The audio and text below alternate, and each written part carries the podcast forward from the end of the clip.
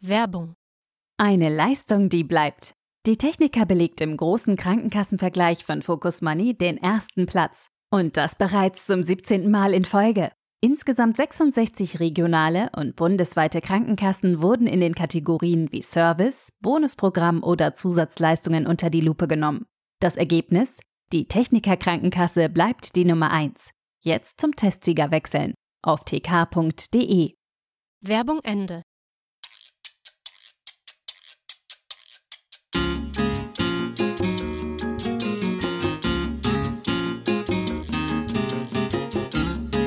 Hallo und herzlich willkommen bei deinem Schweineland. Mein Name ist Christoph Ramke und ich freue mich, dass du mir heute dein Ohr schenkst.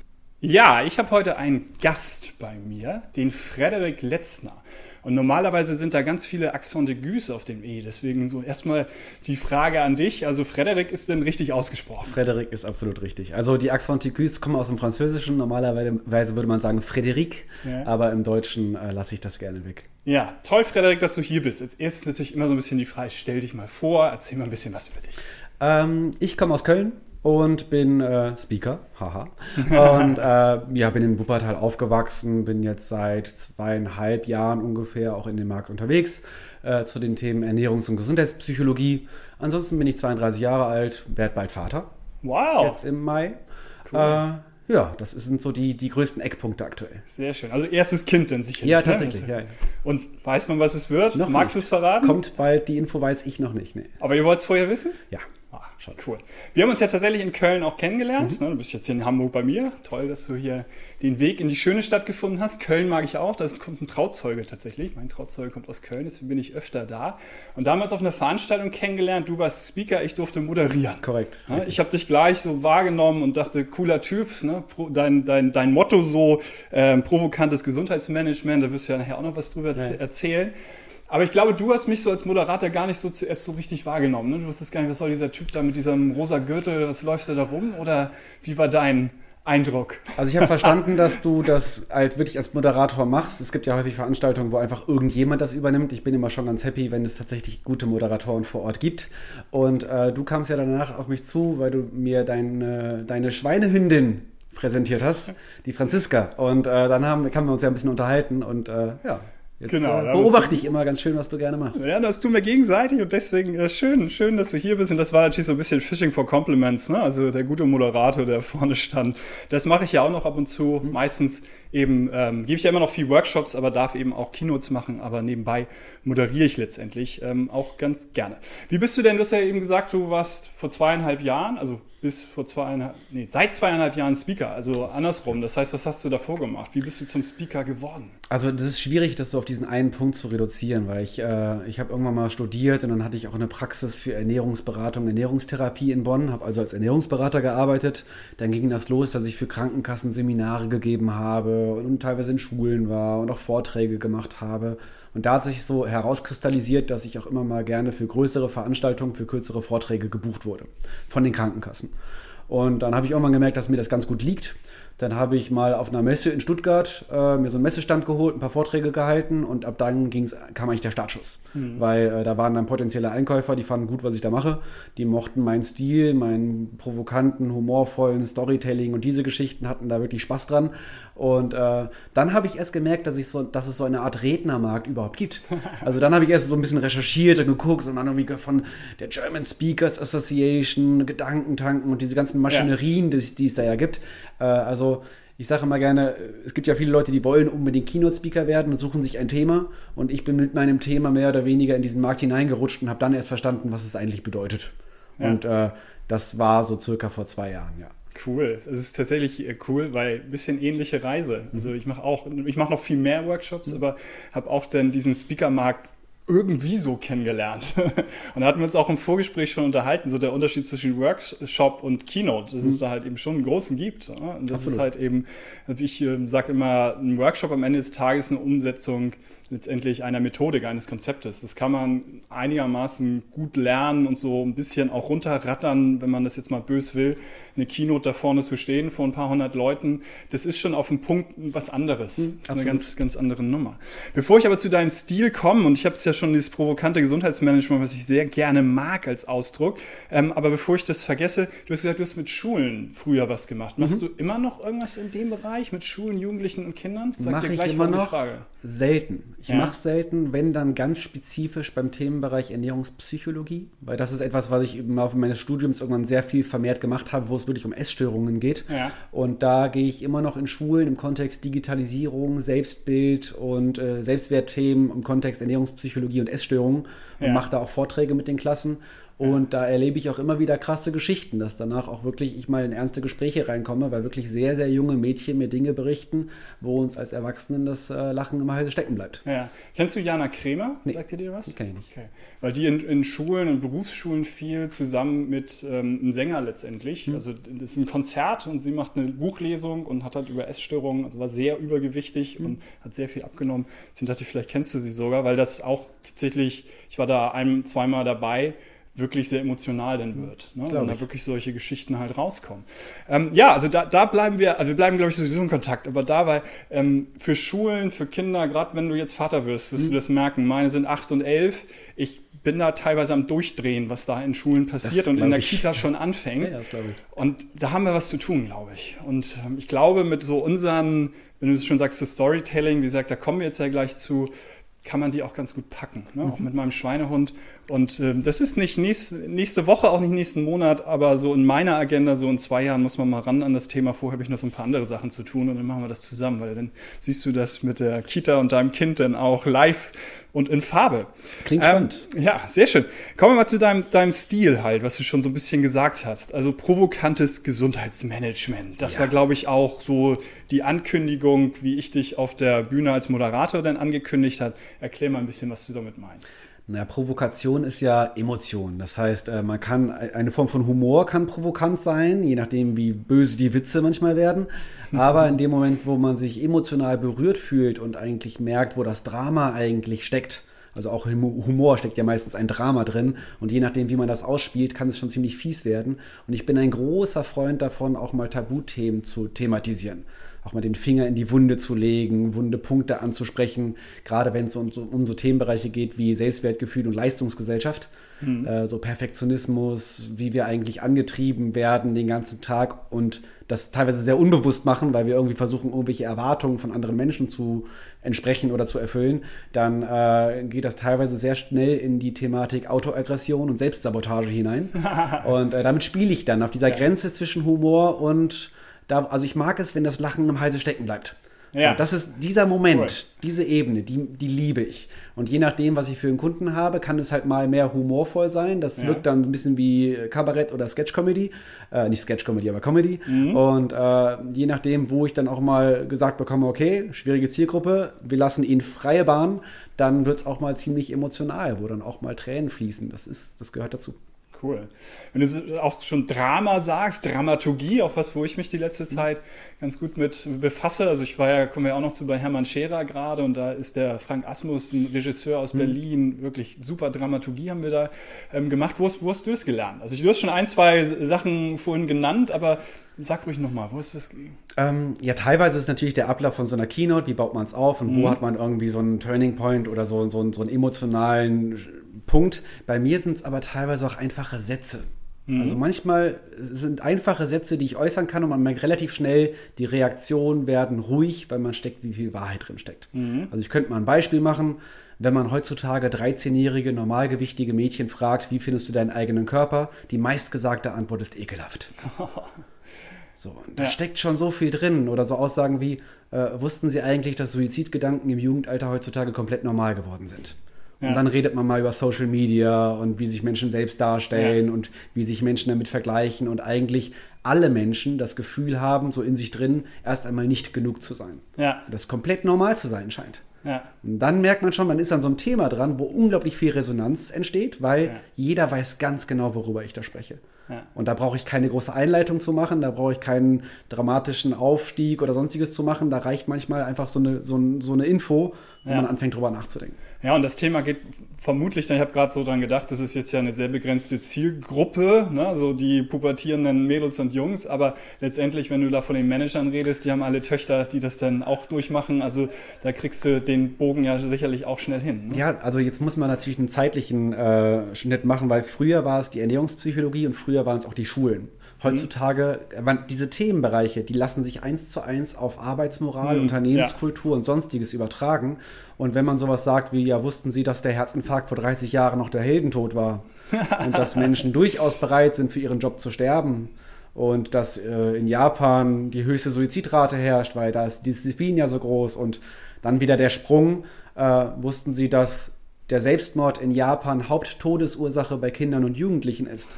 Und man dann das mal betrachtet im Kontext Disziplin, Effizienz, ja. Arbeitsmoral, Überstunden machen, seine eigenen Bedürfnisse zu ignorieren und nur noch zu funktionieren wie eine Maschine, ja. dann wird es sehr, sehr relevant. Ja, absolut. Ja, und auch die Zahl, ich habe auch ja mit Krankenkassen zu tun und das halt fast 10.000 sich auch immer noch äh, in Deutschland das Leben nehmen. Ja, also nicht nur Jugendliche, sondern insgesamt. Das ist ja auch eigentlich letztendlich eine Wahnsinnszahl, ne? fast eine, also eine kleine Stadt. Ne?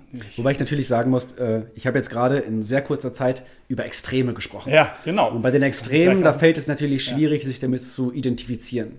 Aber das ist etwas, das wird gekonnt platziert, weil im Endeffekt die Themen, die ich mache, sind ja trotzdem, trotzdem sehr alltagstauglich. Ja. Also man muss schon schauen, okay, an welcher Stelle betrifft es mich wirklich und wo kann ich mich damit identifizieren und wo darf ich gucken, wo sind meine Bedürfnisse, wo sind meine Grenzen und an welcher Stelle streue ich auch mal so einen Knaller, wo alle Leute auf einmal ganz ruhig werden. So, und ich mache jetzt, ich mache das nicht durchgehend durch, weil sonst ja. wäre das emotional so eine Achterbahn, das ist kaum auszuhalten. Aber äh, deswegen, das, deswegen ist der Humor auch eine wichtige Methodik. Also mit ganz viel Augenzwinkern, mit ganz viel ja. Humor solche Themen zu vermitteln, damit es nach wie vor Spaß macht. Sonst hätte ich genau dich nämlich auch nicht eingeladen. Ich habe dich ja erleben dürfen. Also das ist, hast du recht, ne? Es klang jetzt so wie, boah, da gibt's dann eine dramatische Geschichte im Sinne von, dass ich so, so in, immer weiter in mich kehre und irgendwann, keine Ahnung, im Selbstmitleid äh, verzweifle im Publikum oder so. Mhm. Aber ich habe dich ja eben erlebt und mein Motto ist ja, Gesundheit darf Spaß machen. Yeah, also ich hätte dich nicht eingeladen, wenn ich nicht auch selber gelacht hätte und das Publikum ähm, gelacht hätte. Aber, aber nochmal, weil du sowas wie Gedankentanken äh, mhm. genannt hast. Ich glaube, da bist du auch irgendwann zu sehen. Also hast du von denen auch irgendwo mal was mitgenommen? Also, dass du dort eine Fortbildung oder irgendwas gemacht hast? Gar nichts. Also ich okay. habe in meinem Leben noch nie ein Rhetorikseminar ah, okay. oder sonstiges besucht. Ich äh, hatte jetzt das große Glück, dass ich da im August auf der Bühne stehen durfte und diesen Monat wahrscheinlich, jetzt ja. im Februar 2020, kommt auch, äh, da wird es veröffentlicht auf dem YouTube-Kanal, was mich natürlich auch sehr freut, weil die eine ja. sehr große Reichweite haben. Ähm, ansonsten war Gedankentanken für mich eher als Konsument immer wieder interessant, um mich so ein bisschen inspirieren zu lassen.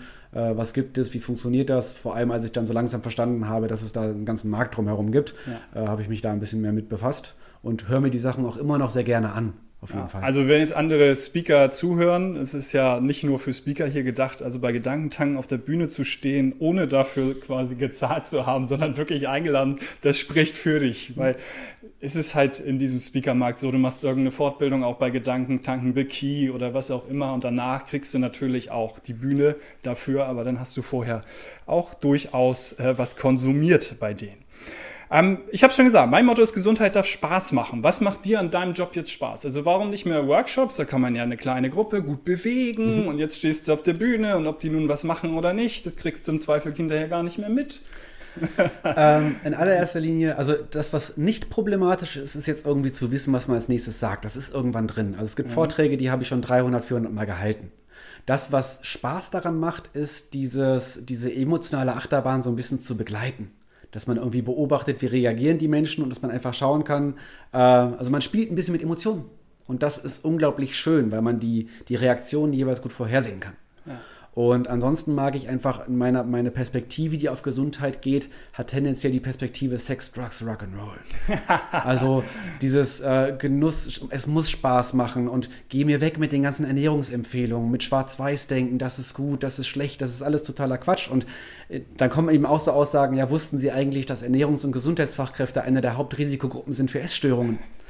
Weil auch, Wie die Psychologen, die sich so. dann immer vom oben runterschmeißen. Ne? Also. Und das, das, also da kommt dann mein eigener Background wieder mit ins Spiel, weil ich habe das ja irgendwann auch studieren dürfen und ich hatte auch meine ziemlich sportsüchtigen Tendenzen und auch früher mhm. Übergewicht und solche Geschichten.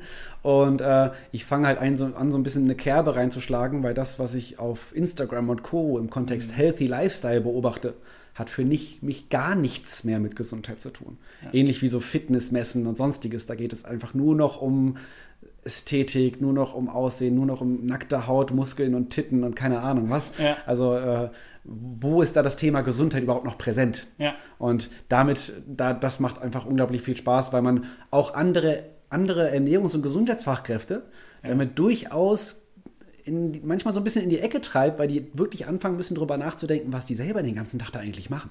Ja. Äh, so. Und das ist, das ist das Schöne aus dieser Perspektive der Ernährungs- und Gesundheitspsychologie. So ein bisschen ja. dieses, äh, ja, was steckt da eigentlich drunter aus psychologischer Perspektive? Da geht es um Zugehörigkeit, da geht es um Anerkennung, da geht es um Perfektionismus äh, und eben auch ganz viel Schwarz-Weiß-Denken, weil das wissenschaftliche Vorgehen das häufig mit sich bringt, dass wir sehr gerne in gut und schlecht und in gesund und ungesund kategorisieren. Aber was das mit uns macht, ja. Das denk, da denken viele Menschen nicht drüber nach. Ja, das ist eine super Kombination. Also ich ne, als Sportwissenschaftler mit ein bisschen medizinischem Background komme ich viel aus Bewegung, Rücken, Stress, Entspannung auch absolut. Und Ernährung, ja selbstverständlich, das, was in die Luke reinkommt, ist die Energie, die ich brauche für meine sportliche Betätigung. Also haben wir das natürlich auch gehabt. Mhm. Aber ich bin kein Ökotrophologe, kein Ernährungswissenschaftler. Aber ich sage in meinen Workshops immer gerne, ja, ihr habt jetzt 20 Jahre Zeit gehabt. Ihr habt versagt, habe ich auch in meinem Buch geschrieben. Ja, wir werden immer unbeweglicher, dicker und gestresster so. Also also ne, ihr Fachkräfte, ihr könnt es vielleicht mal aufhören, nur nach DGE die zehn Regeln durchzugehen, sondern genau wie du sagst, mit Emotionen da äh, noch viel mehr ranzugehen. Nicht, dass sie es gar nicht tun, ist schon klar, aber da viel mehr damit zu spielen und im Zweifel die kleinen Schritte, was ja auch bei meinem Schweinehund, Schweinehund Anleihen immer die kleinen Schritte sind und nicht das große Ganze am Anfang zu sehen, sondern erstmal den ersten Baustein zu sehen. Und auch da ja, ich, ich, ich habe dich schon eingeordnet, übrigens in den nächsten zwei, drei Jahren, wo wir was miteinander zu tun haben. Mal sehen, ob es dir am Ende genauso geht. Ich finde, das passt gerade super. Die Komplikation ist ja irgendwie, ist, dass sowas wie DGE und das wissenschaftliche Vorgehen, das ist ja alles richtig. Ja ist ja auch alles fachlich fundiert und so weiter. Das Mich stören schon die zehn Regeln. Also die, so, die, ja, ja. die, Regeln, die ich abhake. Ich glaube, damit packst du keinen. So, der, der Punkt ist ja, das ist richtig, das ist nicht falsch, absolut. Aber für mich nach meinem Studium, als ich angefangen habe, mit Menschen über Gesundheitsverhalten zu arbeiten, habe ich gemerkt, dass dieses Wissen nicht relevant ist. Hm. Und das ist der springende Punkt. Wir haben kein Wissensdefizit. Menschen sind nicht rational. Es macht keinen Sinn, an die Vernunft zu appellieren und diese Geschichten, weil das ganze Wissen ist schon bei Grundschulkindern präsent. Mhm. Die wissen, dass Obst und Gemüse besser ist als eine Tafel Schokolade. Ja. Und auch dicke Menschen sind nicht dumm. Nee. So, also, und, also da dann immer wieder zu erklären, was die Leute zu tun und zu lassen haben, ist halt extrem übergriffig. Mhm. Und Menschen werden für blöd verkauft. Ja. Das kann es nicht sein. Ja. Wir haben kein Wissensproblem, sondern ein Umsetzungsproblem. Ja. Das ist Tatsächlich. Was bringt dir so, da bin ich, ich bin so bei dem äh, Punkt noch, ne? was macht dir Spaß, was bringt dir denn so, das ist ein bisschen, glaube ich, schon gesagt, was da dich so, so an dem Publikum denn fasziniert. Also was bringt dir so positive ähm, Energie? Also was, wo holst du deine Energie, da vorne so präsent auf der Bühne zu sein? Ähm, es ist für mich, glaube ich, der Moment auf der Bühne, wenn im Laufe eines Vortrags klar ist, dass wir Menschen alle dieselben Themen in uns tragen. Mhm. Und egal wer da sitzt, ob das jetzt ein Manager ist oder die Putzfrau, die sind in dem Moment ganz genau gleich. Mhm. Und auch ich auf der Bühne bin kein Deut besser als irgendwer anderes in diesem Raum. Ja. Also ich nehme auch nicht diese Position ein, ich bin das Vorbild, schaut, was ich mache und ich bin besser als ihr, das machen nämlich auch viele. Stimmt. Sondern ich nehme eher die Position und sage, ich bin der Schlimmste von allen. Und jetzt lassen wir mal darüber reden, weil wir sind alles nur Menschen. Ja. Beziehungsweise alles nur Menschen wären Abwerten des Menschseins, so sage ich es nicht. Aber wir sind Menschen und wir haben unsere Themen, wir haben unsere Abhängigkeiten und lasst uns doch mal gemeinsam schauen, was da eigentlich ist, anstatt Menschen dafür zu verurteilen, was sie tun oder lassen. Weil ich glaube, jedes Verhalten hat eine Funktion. Und einen Raucher dafür zu verurteilen, dass er raucht ja. und dem Übergewichtigen dafür zu verurteilen, dass er übergewichtig ist und dem Sportsüchtigen dafür ja. zu verurteilen, dass er sportsüchtig ist. Wir reden über Abhängigkeiten, über Süchte. Und deswegen, ich bin ja auch mal vorsichtig, weil Gewohnheiten oder auch der Schweinehund, das ist mir meistens zu harmlos. Ja. Weil im Kern ist es, ich habe ein Verhalten, würde es gerne ändern und ich schaffe es nicht. Also reden ja. wir über Abhängigkeit. Ja. Und das ist der, eigentlich der, der richtige Terminus. Und Ja. wenn man das irgendwie auf eine, klar, so ein Schweinehundbild ist schön, weil man kann das dadurch verbildlichen. Aber man kann dann auch so tun, so nach dem Motto, kennt ja jeder, hat mit mir nichts zu tun. Ja. Ich sag, ja, ich weiß, es wird jetzt Ja, gerade, also was ich halt gut, gerne, alles gut. ich habe, ich ich lade habe, dich zum Workshop ein ich habe ein, ich habe ein Zitat in meinem Vortrag, wo ich sage, äh, den Zahn muss ich Ihnen ziehen, den Schweinehund, den gibt es gar nicht. Es sind doch Sie. Es sind Ich Ihre glaube, das hast Themen. du gesagt oder? und irgendwann dachte ich mal sehen, ob ich doch hinterher. Nee. Jetzt, also, weil meine ähm, Hörer, die, die kennen ja meinen Ansatz und wenn dich das interessiert, Folge 2 bis 6. Okay, ja gut, alles klar. So, und nur der eine Satz halt, was mich tatsächlich eben ähm, bei vielen, die mit dem Schweinehund spielen, eben auch stört, ist, dass sie sagen, es ist der Kampf mit dem Schweinehund und ich muss ihn besiegen. Ich habe letztens einen gesehen, der hat sich selber auch ein Bild nur, ne, also nicht so schon Stofftier und alles, aber hat ein Bild mit einem blauen Auge. Ne, hat gekämpft, hat gewonnen, weil er ihm eine reingehauen hat. Und das ist halt eben nicht meine Idee, sondern den Schweinehund an die Leine zu nehmen. Ne? Also zuerst mal im ersten Schritt zu wissen, ne, was sind da die Tricks, um dann halt Gegenmaßnahmen eben ergreifen zu können und das in kleinen Schritten eben dann machen zu können und nicht zu sagen, haben wir ja, ähm, der Schweine ist schuld, deswegen bin ich nicht selber schuld. Und ich glaube auch, dass der Schweinehund vielen Menschen schon das Leben gerettet hat. Gerade wenn es dann darum geht, wenn Leute einfach keine Pausen mehr machen, wenig schlafen, viel arbeiten und Ja. es gar nicht mehr sein lassen können, mal in die Ruhe zu gehen, dann ist es ja für viele Menschen eine richtige Herausforderung, mal weniger zu machen. Ja. Da kannst du die Folge hören, nichts tun und dumm rumstehen ist super. Ah, schön. Gefällt mir. Gefällt Weil mir. das ist eine, das ist so, wenn ich irgendwann nochmal ähm, ein Vorstellungsgespräch haben sollte, weil ich mich irgendwo anstellen lassen will und die Frage ist, was können Sie besonders gut, werde ich genau das sagen. Ich habe mir die Qualität weiterhin erhalten, dass ich dumm rumstehen kann und nichts tun kann. Frag mal hier rum, wer das noch kann. Ja, ja, das stimmt. und was du von denen dann noch hast auf Dauer. Aber ähm, kommen wir mal zu deiner eigenen Gesundheit. Ja. Ne? Wie gesagt, Gesundheit darf Spaß machen. Das ist ein bisschen hier mein Thema. Auch ich, wenn du ne, mich denn näher kennenlernst, ich habe, weiß Gott, nicht alles im Griff. Ein paar Themen habe ich ganz gut im Griff. Ähm, mit Bewegung und, und Rücken auch so ein bisschen gezwungenermaßen, weil Bandscheibenvorfall mit 18 gehabt und Leistungsschwimmer gewesen, körperliches Wrack. Ähm, du hast so ein bisschen vorhin auch schon erzählt, ich war mal übergewichtig, jetzt nicht fast mal sportsüchtig. Also sowas hast du schon in den Mund genommen. Von daher, wie sieht's denn, was machst du jetzt für, also nicht nur Sport, ne, sondern Nee, nee. allgemein, was machst du für deine Gesundheit und wann hat, auch wenn du ihn vielleicht, wie auch immer, der Schweinehund, also wo zerrt der nach meinem Bild an der Okay. Leine, wenn du dich darauf einlassen magst, erzähl mal. Ähm, also ich habe ich hab ein Ernährungsthema schon immer gehabt. Also das kommt aus meiner Familie heraus und dann auch mein Übergewicht mit äh, schon Essattacken und dann aber das Umschwenken hin zur Sportsucht tatsächlich und auch Ernährungswissenschaften studieren wollen und Trainerlizenzen machen zu wollen und so weiter. Also ich habe so meine Strategien in meiner Vergangenheit immer gehabt, mit denen ich durchaus Emotionen reguliert habe oder auch Stressbewältigung betrieben habe. Und die habe ich auch immer noch. Oho, so wie jeder andere Mensch auch. Ne? Jeder Mensch hat Verhaltensweisen, die immer dann auftreten, wenn es ihm nicht so gut geht oder wenn Stress eine Rolle spielt. Und äh, phasenweise konnte das das Rauchen sein, phasenweise konnte das das Kiffen in der Studentenzeit sein. Und heute ist es manchmal auch das übermäßige Arbeiten oder dass ich mir dann auch da manchmal schwerfällt, einfach Pause zu machen, nichts zu tun, das auszuhalten. Und der, der wichtigste Punkt, wenn es um die eigene Gesundheit geht, ist, sich dieser Dinge bewusst zu sein und sie immer wieder zu beobachten und es zu reflektieren, sich zu fragen, was mache ich ja eigentlich gerade den ganzen Tag, bis wohin tue ich mir selber Gutes und an welcher Stelle habe ich ein Verhalten, was mir selber höchstwahrscheinlich langfristig nicht mehr gut tun wird. Und insofern habe ich so nach und nach immer wieder so ein Hin- und Herpendeln. Ne? Dann habe ich phasenweise viel gearbeitet. Heute kombiniere ich das ganz gerne, dass ich auch mal mein Fahrrad mit auf Geschäftsreise nehme und dann so kombiniere mit, ich fahre ein Stück, Teilstück mit der Bahn, dann steige ich irgendwo aus und fahre ein paar Kilometer mit dem Fahrrad. Äh, oder dass ich einfach dann im Hotel ein bisschen Sport mache oder das, was halt so geht. So wie ich es früher gemacht habe, mache ich es nicht mehr. Ich habe früher sehr viel exzessiv Sport gemacht, auch mit Training und zehn Jahre lang Capoeira gemacht und Wollte sechs ich bis mal sagen, eine bestimmte Sport. Sportart oder alles querbeet, Ähm, Hauptsache Bewegung und viel? Also mit 17 bin ich Marathon gelaufen. Mhm. Das war so meine Läuferzeit. Und dann äh, habe ich ja Trainerlizenzen gemacht und auch meinen Zivildienst im Sportverein gemacht. Und da Mhm. war es erstmal querbeet mit allem drum und dran. Und dann habe ich eigentlich zehn Jahre lang exzessiv Capoeira gemacht. Das ist ein cooler Sport, da ist auch Musik dabei und so weiter und so fort. Aber dieser sportliche Ehrgeiz, der hat mich immer wieder dahin getrieben, dass es geprägt war von Enttäuschungen, Übertraining, trotz Erkältung zum Sport zu gehen, die Pause nicht auszuhalten. Und dann habe ich jetzt irgendwie danach, es ist jetzt auch gar nicht so lange her, dann mal ein Jahr lang fast gar keinen Sport gemacht. Und jetzt seit circa einem Jahr schaffe ich es einfach entspannt, Sport zu machen, der mir Freude bereitet. mit meiner Frau zu tanzen, äh, ab und zu mal eine Runde Fahrrad zu fahren oder irgendwas, irgendwas, was so aktiv, manchmal Wakeboard fahren, Snowboard fahren, sind alles Sachen, die ich immer schon gerne gemacht habe. Äh, aber jetzt achte ich eben exzessiver oder mehr darauf, dass es wirklich Dinge sind, wo ich Bock drauf habe und die mir gut tun. Sehr schön. Ja. Ne, Spaß ist da auch bei mir sehr ja. zentral. Spaß, Freude oder emotionales Feedback, ne? wie auch immer. Ja, genau. ja, genau. Das muss halt, es muss mir Spaß machen. Also ja. es geht nicht, es geht meiner Meinung nach nicht darum, was wir tun, sondern mit welcher Intention wir das tun. Und man kann alle Dinge mit unterschiedlichen Intentionen machen. Solange man die Intention nicht hinterfragt, lässt sich von außen gar nicht beurteilen, ob das jetzt gerade gut oder schlecht ist, was derjenige macht.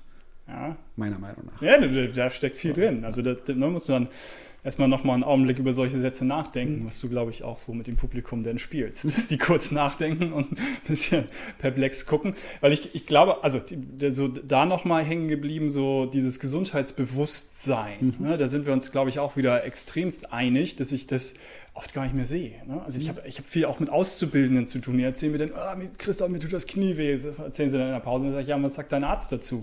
Ja, welcher Arzt? So. Ja. Also wenn ich nicht mal irgendwo den Antrieb habe, das rauszufinden, was es halt ist, also ich, dann ist es ein bisschen schwierig. Ja. Ne? Wenn ich nicht mal das habe, wie soll ich dann auch irgendeine Handlungsstrategie dann hinterher entwickeln, wenn ich nicht mal mehr weiß, was es ist? Also genau. Also dieses Bewusstsein für den eigenen Körper und dann, dass es Freude macht und das auch mal wieder zu spüren und das eben, ich glaube, auch da so die, die Einstellung da natürlich zu ist. Ich war gestern in Kassel und da ist es immer meine, also bin ich ab und zu mal und der Termin ist halt so, wenn die Bahn viel zu spät kommt also richtig viel zu spät kommt, muss ich mit dem Taxi fahren. Mhm. Wenn sie ein bisschen zu spät kommt, muss ich mit der Bahn fahren. Und wenn sie nicht zu spät kommt, kann ich 40 Minuten zu Fuß gehen. Mhm. Und gestern war sie nicht zu spät, was morgens zum Glück auch tatsächlich öfter so ist. Und ich konnte 40 Minuten zu, zu Fuß gehen und kam so glücklich voller Endorphine an. Sehr schön. Nur weil ich spazieren gehen ja. konnte, weil ich mich so drauf gefreut habe. Also es hat schon auch viel mit der Einstellung zu tun. Ich glaube auch dieses, ähm, dieses Gesundheitsbewusstsein, also einerseits ist es das eigene Körpergefühl, aber auch die eigenen emotionalen Bedürfnisse und auch ein gelassener Umgang, ein, entspannter Bezug zum Thema Gesundheit, so wie Kinder das eigentlich ja. schon haben.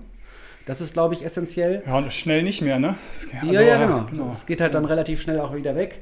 Äh, aber ich glaube, wenn, wenn man seinen eigenen Bedürfnissen, seinen eigenen Körper folgt, dann ist da schon sehr viel getan. Und ich glaube, es ist zum Beispiel sehr gesund, unvernünftige Dinge mit einem guten Gewissen genießen zu können. Ja. Ich glaube, ungesund ja. wird es erst dann, wenn wir unvernünftige Dinge tun und diese nicht mehr genießen, weil sie entweder im Multitasking passieren oder auch einfach zur Stressregulation dienen. Ja, und, und wir eine sehr hohe Frequenz haben. Ja, genau. Und wir dann auch noch anfangen, uns selbst zu verurteilen dafür, ja. dass wir es gemacht haben. Ja. Also das sind so, das sind so ein paar Kernelemente. Genussfähigkeit können wir lange drüber sprechen.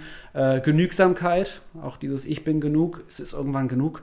Wir müssen nicht uns immer weiter entwickeln und immer besser werden, weil auch Gesundheit wird sehr häufig mit Selbstoptimierung verwechselt, mhm. was totaler Quatsch ist. Das mögen die Manager halt. Also ja, die sagen, mach meine Führungskräfte mal gesünder, mach selbstoptimier sie mal mehr, damit, ne? Und ich so weiter. Es, ich finde es höchst fahrlässig, dass auf Gesundheitstagen Leistungssportler sprechen.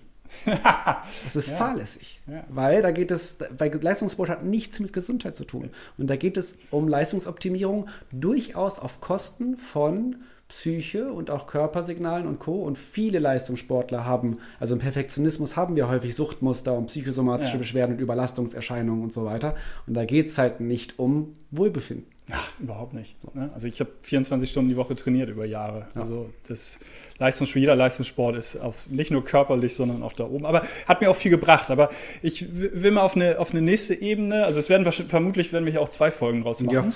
Ja. Ähm, und zwar tatsächlich mal ein bisschen nochmal so, so, das ist so Kategorie, die ich mal jetzt aufgemacht habe. Ne? Ja, ja. Hatte, Speaker zu Speaker. Was ist so das Peinlichste, was dir auf der Bühne äh, passiert ist? Gibt es da irgendwas? Gute Frage, gute Frage. Also, dass Technik nicht funktioniert, ist irgendwie inzwischen so Standard geworden, dass es gar nicht mehr peinlich ist. Also, es gab schon mal den Moment, dass irgendwas nicht funktioniert hat. Ich habe mich einfach im Schneidersitz auf die Bühne gesetzt und einfach gefragt, wie ist es bei Ihnen eigentlich so mit Achtsamkeitsübungen? Und dann haben wir alle gelacht, dann haben wir zwei Minuten entspannt gewartet und dann ging es weiter.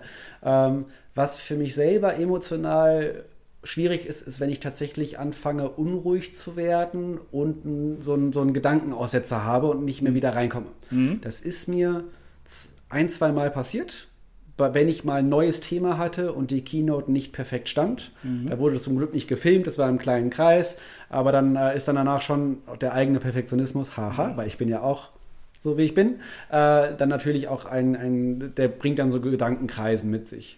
Ähm, ansonsten eigentlich fällt mir jetzt gerade nichts Wie ein. viele verschiedene Keynotes hast du denn, wenn du sagst, da machst du mal eine neue? Das Also- ist schwierig, auch zu sagen. Also, die, aber du hast wahrscheinlich eine, so, die so ein bisschen über allem steht, also ich oder? würde, Und dann genau, ich, wir, kommen, wir kommen ja gleich noch zu meinem Buch. Ich, Ja. würde, ich würde behaupten, ich könnte vier bis fünf Stunden durchreden. Mhm. In einer entspannten Re Sprechgeschwindigkeit. Und je nachdem, welcher Kunde mich für welches Thema bucht, werden unterschiedliche Bausteine zusammengewürfelt, damit das für den Kunden entsprechend passt. Und das, was ich jetzt gerade meinte mit der neuen Keynote, war, ich hatte letztes Jahr war ich relativ viel unterwegs zum Thema Schlaf und Schlafpsychologie. Das lief über eine große Schlafkampagne. Und ich habe das Thema, was ich bisher mache, nämlich die Gesundheitspsychologie, da sehr stark mit eingeflochten.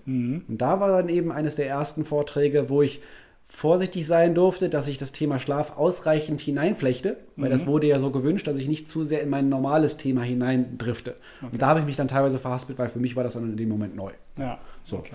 Aber ansonsten, ich bin ein Klassiker mit, ich habe im Endeffekt einen großen Vortrag mit vielen verschiedenen Titeln. Ja. Aber je nachdem, was halt gewünscht wird, spricht man sich halt ab, welche Zielgruppe, worum geht's, äh, was ist das Ziel des Vortrags und dann wird das entsprechend zusammengebastelt. Und hast du, also wir haben ja so als Speaker oft sehr unterschiedlich Zeit. Ne? Ja. Immer, Das ist so in 18 Minuten was rüberbringen. Ja. Hast du so eine Kernbotschaft, die immer irgendwo rübergeht? Also so, was vielleicht schon fast, also dein Motto ist, ne? bei mir ist es so ein bisschen Gesundheit darf Spaß machen, also irgendwo schwingt das schon durch, ob ich nun Schweinehund oder nicht. Ähm, Gibt es bei dir so eine Kernbotschaft? Ich habe sehr viele Schlagsätze und sehr Mhm. viele Kernsätze. Also wenn ich jetzt gerade mal Richtung Ende meiner Vorträge gehe, dann auch sowas wie Perfektionismus zerstört Wertschätzung und Dankbarkeit. Mhm. Das sind so Sachen, über die man nachdenken darf. Äh, Genuss begrenzt sich selbst. Äh, Im Extrem liegt die Störung. Dicke sind nicht dumm. Schneller, höher Bullshit. Also man merkt so, das sind so, Ja. so, oder auch sowas wie, wer stolz darauf ist, perfektionistisch zu sein, ist per Definition stolz darauf, nicht gelassen zu sein. Und dann geht es genau um dieses Spannungsfeld, an welcher Stelle halten wir so viel von Perfektionismus und finden das so toll und mögen das sogar bei uns selber und an welcher Stelle stecken genau da die größten Risikofaktoren. Mhm. Ich hatte mal auch, ein, ich habe einige Kollegen, die, die das auch schön bestätigen, auch in Vorträgen, dieses, äh, man kann nichts therapieren, worauf Menschen stolz sind. Ja. Und diese ganze Burnout- und Schlafstörung-Thematik und die psychischen Erkrankungen, Ang- Angststörungen und auch die resultierenden Verhaltensweisen, die teilweise autoaggressiv sind, Mhm. die resultieren ganz, ganz häufig aus Perfektionismus. Mhm. Spannend. Kommen wir weiter, oder nicht weiter, sondern so auf der Bühne, da war ich ja gerade. Was ist denn, gibt es ein schönstes Erlebnis? Meinetwegen auch mehrere, aber gibt es so einen, du sagst, das ist das Schönste, was ich auf der Bühne je erlebt habe? Ja, Eine nicht die- Frau sprang, nein. Nicht, nicht direkt auf der Bühne, ähm, aber also da, dann ist das, das für mich emotionalste ist tatsächlich, wenn in der Schule nach einem Vortrag ein 12- oder 13-jähriges Mädchen zu mir kommt, mir sagt, dass sie sich selber ritzt und sie jetzt nach Hilfe fragt in dem Moment. Mhm. Man muss dazu wissen, jemand, das sind häufig Verhaltensweisen, die haben sehr viel mit Selbstkontrolle zu tun. Und das Eingeständnis, dass da gerade etwas nicht so gut funktioniert und ich jetzt nach Hilfe frage, ist da meistens die größte Hürde. Ja. Und das in dem Moment auszulösen durch einen Vortrag, der 30 Minuten dauert, Mhm. das ist äh, nicht bezahlbar. ja. So, und da merke ich jetzt gerade schon so, boah, Ah, ich merkt das, äh, ja. das ist schon, das sind so Kleinigkeiten, das ist mir ein paar Mal passiert. Dafür machen wir den Kram, äh, oder? und das ist dann schon, Also, ja. Das ist äh, vielleicht, das kannst du ja auch noch mal kurz was zu sagen. Also wie gesagt, ich mache ja auch immer noch viel Workshops und auch so Workshop-Reihen. Ne? Und da habe ich die ja wieder. Also da merke ich schon, da ziehe ich sehr viel Energie raus, weil ich merke, es funktioniert. In so einem Vortrag, ja, hinterher ein kurzes Feedback, juhu, Applaus. Das ist mir gefühlt manchmal zu wenig. Ne? Also so, ich ziehe dann doch aus dem Workshop auch mehr. Deswegen ist es für mich so, ich äh, Speaking gut, aber ich möchte, ich persönlich jetzt nie gar nicht mehr Workshops machen, weil das gibt mir eben auch eine Menge. Der Speaking kann halt relativ schnell zum Ego-Trip werden. Und, äh, dadurch, dass wir auch alle Narzissten sind und dann irgendwelche Preise bekommen und riesige riesigen Applaus bekommen, dann ist es natürlich in dem Moment geil. Aber ich finde auch da ist unglaublich wichtig, sich bewusst zu sein, dass nicht man selbst in seinem Wert bewertet wird, sondern nur eine Leistung, die man gerade erbracht hat. Und dass man vorsichtig ist, dass man sein Selbstwertgefühl nicht an seine Leistung immer knüpft. Ja. Das ist auch sehr gefährlich. Aber einen Preis kriegen ist schon geil, ist oder? geil, ja, klar. Dann erzähl Das mal, so- komm, du hast auch einen Preis Ähm, bekommen. Ja, du ja auch, das ist schön. Nee, ich habe ähm, Anfang des Jahres habe ich von dem äh, Berufsverband Deutscher Redner, das ist die German Speakers Association. Mhm. Das war jetzt, lief letztes Jahr lief da ein Casting, das hatte mehrere Stufen und jetzt wurde ich Anfang des Jahres zum GSA, also zum besten Newcomer Deutschlands 2020 gekürt mit dem GSA Newcomer Award. Und das ist natürlich ein relativ schöner Titel, mit dem man auch schön Werbung machen kann. Und was ich einfach schön finde, ist, Es ist das Thema Gesundheit. Mhm. Und das Thema Gesundheit ist normalerweise auch auf dem Rednermarkt. Das ist, damit kann man nicht so viel Geld verdienen, das ist nicht so attraktiv. Jeder weiß es ja. Es hat einen sehr negativen Ruf. Und mit dem Thema es zu schaffen, nach vorne zu gehen, halte ich, finde ich nochmal sehr besonders, weil äh, insbesondere im Gesundheitsmarkt, auch auf Messen, es sind teilweise fachlich Top-Leute. Mm, ja. Aber es sind absolute Anfänger, wenn es darum geht, auf der Bühne zu stehen. Ja. Da wird vorgelesen, da sind vollgepackte Folien, da wird nicht nach vorne geguckt, da verstecken sich Leute hinterm Pult und mit einer Grundmonotonie und Langeweile, dass es mich nicht wundert, dass keiner mehr Bock hat auf das Thema Gesundheit. Ja, ich komme ja so aus der Medizin und Sportwissenschaft. Ich habe genug Professoren genau. erlebt auf der Bühne, die, ja. Ich bin auch regelmäßig auf Fachtagungen oder Messen und diese Geschichten, gerade im Kontext betriebliches Gesundheitsmanagement, bin ich auch häufig gebucht. Ja. Und da sehe ich auch häufig die, die Sachen, die da sonst so laufen. Und da bin, da bin ich natürlich schön, wenn man, da finde ich es schön, dass äh, irgendwie dieses auf der Bühne gut sprechen können und dann auch noch dafür Preise bekommen ja. und dieses, diese Geschichten. Das halte ich für sehr wertvoll und wichtig. Gab es denn richtig eine, also eine Preisverleihung, wo ihr zusammenkamt? Also weil du sagst, hast, du hast das ja gemacht und dann hat die Jury irgendwie ausgewählt. Das war ja nicht ein Event, nee, ne, nee, das, das stattfand. Ähm, also es gab, glaube ich, insgesamt 50 Anwerber. Davon wurden irgendwie 20 Leute für ein Casting ausgewählt. Mhm. Von den 20 Leuten gab es dann ein, da, da war von einer Jury von fünf äh, auch hochkarätigen Leuten. Da wurden dann sechs Leute zum Finale ausgewählt. Und Anfang des Jahres gab es das Business Forum in Dortmund. Und da mhm. sind üblicherweise Eventverantwortliche, aber okay. auch Redneragenturen im Publikum und so weiter.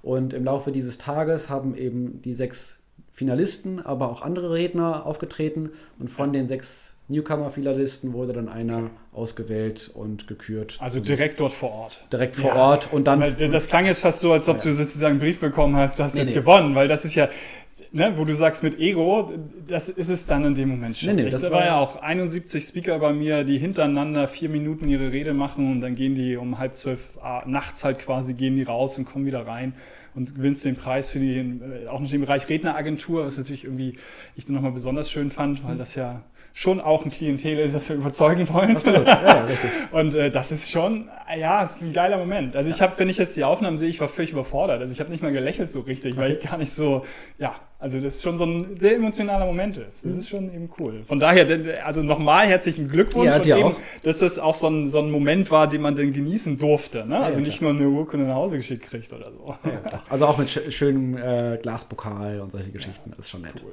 weil wir haben auch, das kann man ja bei Instagram sehen, wenn man Lust hat und bei Facebook haben wir natürlich auch da Fotos gemacht ohne Ende. Dann kommen wir aber, wie, wie gesagt, ewig am Quatschen. Wir werden definitiv zwei Folgen daraus machen und dass wir mal so nicht äh, zum Ende, aber so zu den letzten Themen äh, schon mal definitiv kommen, und zwar ein Buch. Ne? Hast du, nee, hast du nicht, bringst du im Mai raus. Genau. Zu blöd zum Leben. Zu blöd zum Leben. Gesundheit Klingt geht hervorragend. anders. Erzähl was darüber. Ähm, naja, also ich glaube, dass die Gesundheitsbranche häufig suggeriert, dass Menschen zu blöd wären zum Leben. So mhm. nach dem Motto, man muss es ja nochmal erklären und das ist gesund und hier haben wir Kohlenhydrate und da haben wir die Diät und man sollte so und so viel schlafen und sich so und so viel bewegen und das ist alles Quatsch. Das ist wirklich alles Quatsch, weil ich glaube, im Groben weiß das jeder. Jeder Mensch weiß, nicht zu viel essen, nicht zu schnell essen, nicht zu wenig essen, regelmäßige Bewegung, entspannen, ab und zu schlafen, nicht zu viel rauchen, nicht zu viel saufen. Und ich glaube, im Groben wäre es okay. Und die Frage, die ist halt eher interessant, ist, warum machen wir es denn, obwohl wir es denn wissen?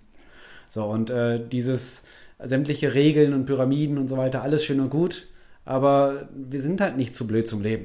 Und sämtliche Tiere auf dieser Welt und auch der Mensch hat es über ja, Millionen, Tausende geschafft, ohne irgendwelche verkopften Empfehlungen gut zu überleben. Äh, und das, ich bin immer noch der Meinung, wenn man wie ein Kind ein gesundes Körpergefühl beibehält und sich und seine Bedürfnisse ernst nimmt, dann braucht man das alles nicht. Ja, das mache ich bei Bewegung tatsächlich auch. Da haben wir so kindliches Verhalten, dass wir einfach dann verlernen. Also wir verlernen zu stehen. Ja. Erwachsene habe ich ganz viele ich immer so ein kleines Beispiel, ist jetzt hier egal, aber die können nicht mehr stehen, weil sie es auch nicht tun. Also ne, sie gehen und sitzen, so, aber sie stehen nicht mehr. Wobei wir stehen jetzt auch gerade mal. Ja, ja, klar. Ja, aber ähm, auch. Wobei ich natürlich, also auch mit meinem Buch, ich schlage natürlich eine Position ein und mache diese psychologischen Komponenten. Mhm. Was ich, warum ich das so krass und so extrem auch gerne mache und diese Zusammenhänge wirklich darauf beharre, ist, weil auf dem Gesundheitsmarkt sehe ich einfach extrem dieses Rationale, mhm. und zwar zu 95 Prozent und maximal 5%, wo es so ein bisschen um die Psychologie dahinter geht. Mhm. Und ich bin der Meinung, der Anteil der psychologischen Hintergründe sollte weitaus größer sein, als es das aktuell ist. Und das ist auch der Grund, warum ich eben diese Zusammenhänge komplett in den Vordergrund nehme und diese ganzen rationalen Aspekte einfach komplett ignoriere in diesem Buch. Wenn ich bei mir, bei meinem Buch das ernst nehme, dann schreibe ich eigentlich seit 2011 daran. Auch schön. Weil da, war, da, da haben wir ein Hörbuch rausgebracht und mhm. das kurze Extrakt, also 20 Minuten ist es nur. Und da war schon immer die Idee, daraus mal ein richtiges Buch zu machen. Mhm. Das hat acht Jahre gedauert. Wie war es bei dir? Ähm, es hat sich auch, ich würde jetzt behaupten, die, die, die, die Geschichte dahinter dauert ungefähr drei Jahre lang. Mhm. Und es hat sich auch aus, ich habe ein paar Kunden, wo ich auch Trainings und Workshops gebe, die dauern auch mal ein, zwei Tage. Und da hat sich irgendwann eine Reihenfolge der Inhalte ergeben, die für mich logisch und sinnvoll ist. Mhm. Und ich habe ja vorhin schon gesagt, wenn ich vier bis fünf Stunden am Stück reden könnte und die. Reihenfolge eigentlich klar ist, Genauso habe ich das nämlich gemacht. Nämlich ich habe mich mit jemandem hingesetzt, ich habe ihm vier bis fünf Stunden lang alles erklärt, mit mhm. kleinen Bildchen und mit Tonaufnahme. Das wurde alles runtergeschrieben in Textform. Mhm. Und das habe ich dann angefangen zu überarbeiten und das wurde jetzt auch nochmal von einem guten Lektorat überarbeitet. Also eigentlich ist das die Zusammenfassung von meiner kompletten Arbeit und von sämtlichen Keynotes und Inhalten, die ich normalerweise gebe. Ja. So, und das, so hat sich das ergeben. Jetzt aber zu der Frage, wie lange hat es denn tatsächlich gedauert? Also die Inhalte sind lange klar, aber im Dezember letzten Jahres hat ein Verlag mir gesagt, wenn du dieses Thema schaffst, ein bisschen bunt und laut und nicht so langweilig wie alles andere zu vermitteln und mhm. darzustellen, dann nehmen wir dich mit Handkuss. Oh, das war eine und, Steilvorlage. Äh, das war eine Steilvorlage mit sehr schnellen Entscheidungen und so ist es dazu gekommen, dass ich, als ich dann jetzt über Weihnachten waren wir, war ich mit meiner Frau zwei, drei Wochen in Pflanzerote. Da habe ich dann die Überarbeitung fertiggestellt, denen das geschickt und jetzt gerade werden noch ein paar Illustrationen fertig gemacht und äh, es kann sein, dass es sogar schon vor Mai rauskommt, nämlich okay. März oder April schon, ja. weil es jetzt einfach alles sehr schnell ging und was aber auch ganz gut ist, weil der Zeitpunkt sehr gut passt. Ja, das ist doch schön. Also natürlich unten ne, werden wir auch dich verlinken, dass man das dann dich äh, äh, dir folgen kann, um dann das dann mitzubekommen, weil das wirst du ja auf Insta und Facebook dann ja, das kommt. kundtun. Klar. Ja, und vielleicht machen wir hier auch mal manchmal eine Buchbesprechung dazu. Uh. Und dann, naja, mal sehen. Nein, also das, äh, ähm, das Thema ist super. Wir haben es jetzt ja gemerkt, dass wir da viel Überschneidung haben und durchaus auch Sachen, wo wir jetzt irgendwann auch inhaltlich gerne nochmal diskutieren, ne, wo halt, ähm, wenn wir andere Sachen vielleicht sogar wirklich mal vorhaben, man das irgendwo verbinden kann oder eben auch nicht. Ähm, willst du zum Buch noch irgendwas sagen? Weil ich wäre sonst, ich hätte noch zwei, drei Fragen und dann bin ich aber wirklich jetzt auch durch. Zum Buch noch ähm, irgendwas, was du loswerden willst? Ich eigentlich nicht. Weil, kann jeder also, kaufen, ne? Ja, klar, jeder kann sich angesprochen alles, fühlen, es ist nicht eine bestimmte Zielgruppe, sondern. Das, das Schöne ist, dass es, äh, dass es sehr tauglich ist für eine Zielgruppe, die eben nicht so gesundheitsaffin ist wie alle. Also ich würde ja behaupten, dass insbesondere im Gesundheitsbereich normalerweise die Leute angesprochen werden, die sich ohnehin dafür interessieren. Und damit sprechen wir eine irrelevante Zielgruppe an. Mhm. So, und das Spannende. 20, 60, 20, sage ich mal. Die 20 oben, die machen dann alles und ob sie noch das vierte Buch dazu lesen, ist egal. Wir wollen in die Mitte. Ja, und ich will, ich will sogar an die ganz unten haben. Ja, die sind beratungsresistent. Also kannst du probieren, ja. aber die kaufen das und stellen es ins Regal und lesen es nicht. So, und da, da, das, ist, das ist aber alles, wo sich auch im Marketing, alles richtet sich an diese 20 Prozent würde ich jetzt mal behaupten, ich ja. nenne es jetzt einfach mal 20 Prozent, ja. einfach aus dem Grunde, das ist die relevanteste Zielgruppe. Ja. Das sind nämlich die Leute, die sagen, für so einen Quatsch habe ich keine Zeit, ich muss funktionieren, ich, äh, darf, ich darf nicht krank werden, ich muss ja arbeiten, schlafen ist ja Zeitverschwendung, ich brauche keine mhm. Pausen, nehme mein, mein, meine Currywurst nicht weg und diese Geschichten. Also das sind die anfälligsten Leute auch für, für, für die Extreme ganz häufig. Und ähm, deswegen also interessanterweise, jetzt wo du es gerade sagst, es sind die 20% unten, die ich adressiere, ja. aber auch die 20% oben. Weil, wenn Gesund Gesundheit krankhaft wird, mhm. das sind ja die Extreme. Und da, wo die Extreme sind, haben wir die Störungen. Ja. Und auch die Menschen, die sich nur noch mit Gesundheit befassen. Ja, die da oben haben auch Störungen. Da, da haben wir nämlich auch Menschen, die alles nach Plan machen, alles komplett verkopft machen und so weiter. Und ich sage ja, die Mitte, das ist das Normale, das ist ja das Gesunde. Ja. Und da, wo es extrem ja. wird, da wird es krank. Ja. Und äh, deswegen mag ich es tatsächlich, also mein, Ziel, mein Zielpublikum ist eigentlich am liebsten die, die schwierige Zielgruppe. Ja. Deswegen auch, teilweise werde ich auch bei Schichtarbeitern und bei Führungskräften, bei den richtig Beratungsresistenten ganz gerne da vorne hingesetzt.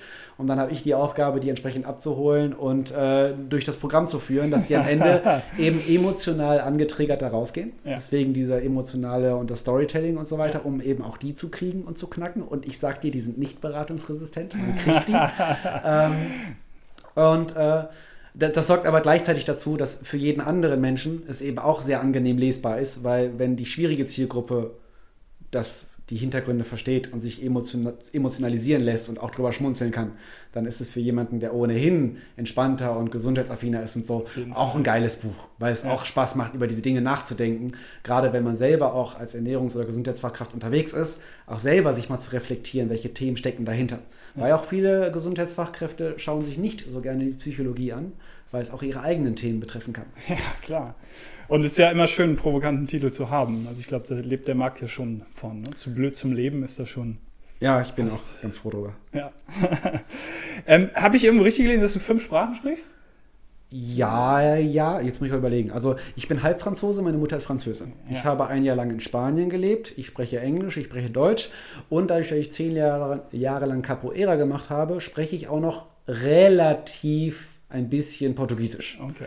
Also Portugiesisch ist aber das, das verstehe ich, aber sprechen ist schwierig und alle anderen vier Sprachen kriege ich gutes Gespräch beim okay, Bierchen. Aber Vorträge abends. sind schon dann auf Deutsch und nicht das Vorträge sind auf Deutsch, wobei auch da dann irgendwann die Überlegung ist, äh, dadurch, dass die Methodik und der Ansatz von der, vom Stil her dann doch relativ einzigartig ist, äh, ist die Überlegung durchaus da, das mal von einem Dolmetscher vernünftig übersetzen zu lassen, einzustudieren und auch mal Richtung Frankreich oder im englischsprachigen Raum das zu machen. Okay. Dann wäre meine letzte Frage, und die muss ich, glaube ich, ein bisschen erklären. Ich will nämlich, kannst du, also ich gebe dir die Chance, schon mal nachzudenken, ja. welches Lebensmittel du wärst, wenn du eins wärst. Und das frage ich nicht, weil du aus der Ernährung kommst, sondern wir hier, es ist gar nicht so alt, so ein paar Wochen, da haben wir hier bei uns den Gedanken, wir brauchen irgendwas, ähm, was die Leute bei Wind und Wetter genauso raustreibt wie die Zigarette. Die E-Zigarette war eine gute äh, Idee, aber hat ja nicht funktioniert. Okay. Und deswegen ist so, unser Synonym ist die Karotte. Also lass uns mal rausgehen, eine Karotte essen. Also okay. wenn wir es schaffen, dass die Leute in Bewegung kommen aufgrund eines Lebensmittels, finde ich, hätten wir eine ganze Menge gewonnen. Weil ich gehe raus aus Situationen, wenn ich Stress habe, ich gehe raus, bewege mich, Bewegung ist ein Thema und sogar Ernährung eine Karotte. Also wir hätten so, ne, mhm. damit ist die Welt nicht sofort in Ordnung, aber wir hätten einen ziemlich coolen Ansatz. Und deswegen äh, fragen wir jetzt immer Leute einfach wild und äh, blind halt, was für ein Lebensmittel wärst du? Ich übrigens wäre die Zwiebel. Nicht, okay. dass du die Zwiebel nimmst. Okay. Weil das habe ich von Ohmchen gelernt. Ne? Also mit Zwiebel ist ist ja, also jedes zweite Hausmittel ist mit Zwiebel. Ich habe früher Zwiebelsud bekommen und so und deswegen bin ja hier drei Generationshaus ausgewachsen. Bei mir ist es die Zwiebel. Mhm. Was ist dein Hausmittel? Äh, Lebensmittel.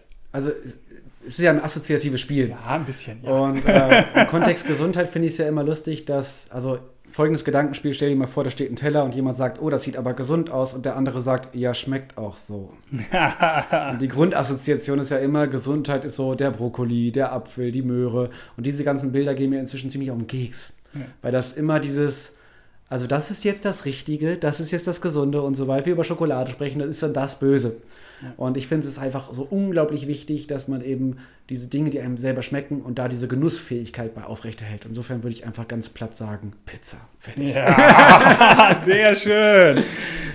Cool, mit dir gesprochen zu haben. Gibt es irgendwas, was du noch loswerden willst? Irgendwas, worüber wir nicht gesprochen haben? Äh, ich bedanke mich super herzlich, dass ich hier sein durfte. Es war ein super nettes Gespräch und ich glaube, das ein oder andere gemeinsame Projekt steht noch an. Ich glaube auch. Und denk immer, oder ihr denkt immer dran, Gesundheit darf Spaß machen. Euer Christoph und Tschüss!